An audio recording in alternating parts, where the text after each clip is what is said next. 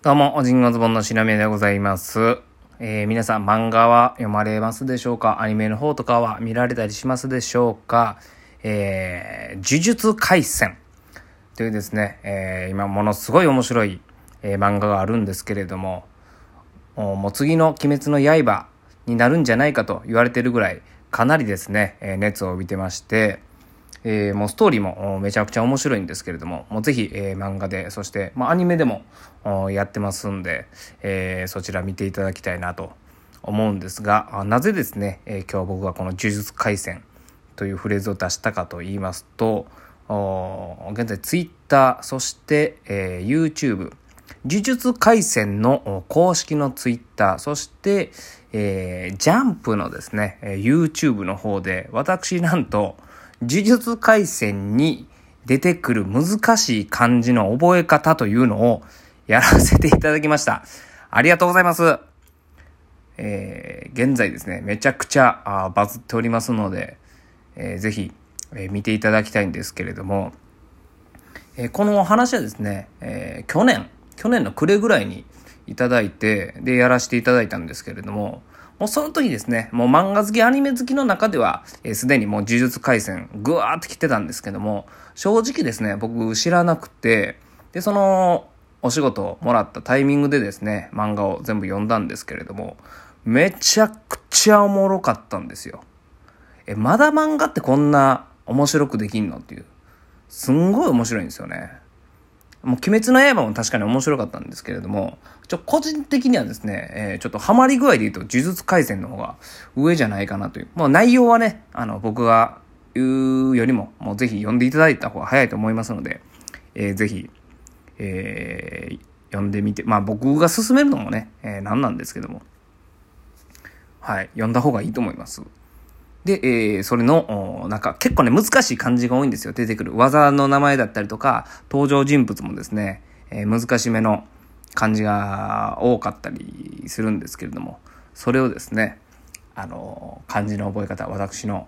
えー、武器、武器でございます。漢字の覚え方で、えやらせてもらってますので、えー、まあ簡単に言いますとですね、えー、ここだけで、えー、ちょっとやり、やらせてもらいますと、ツイッター、まあ、ツイッターもぜひ見ていただきたいんですけれども、えー、福間水氏というですね、えー、簡単に言いますと、技があるんですね。えー、主人公の体の中に入った、えー、両面スクーナというやつがいるんですけれども、これまた説明するとね、結構長くなっちゃうんで、このスクナが使う技で、福間水氏という、もう漢字5文字で、えどんな感じかと言いますと、伏せるですね。伏見の伏に悪魔の魔。で、えー、みはですね、えー、なんだろうこれ、えー、おみこしの、お、みこしのみかな。えー、ご、ごちそうさまのごとかね。はい。で、えー、水しの図はですね、これなかなか見ない感じだと思うんですけれども、えー、これクリアっていう感じで、あの、台所みたいな意味のある感じなんですけれども。で、えー、福間水氏の C はですね、えー、子ですね、子供の子。で、これで福間水氏って読むんですけれども、えー、もうツイッターの方にも上がっております。上がっておりますが、改めてですね、ここの、えー、ラジオトークで、でもこの福間水氏の覚え方、私、えー、いきます。言わせていただきますね。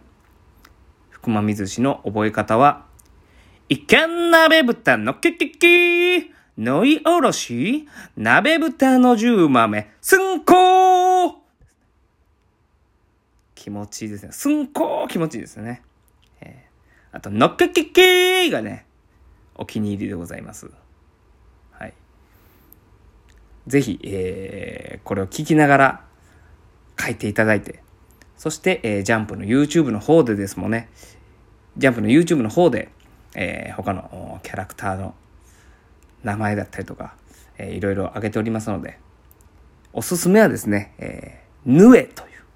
う、ぬえの漢字の覚え方、あおすすめですので、ぜひそちら見ていただきたいと思います。ということで、おじんごずぼんの篠宮でした。ありがとうございました。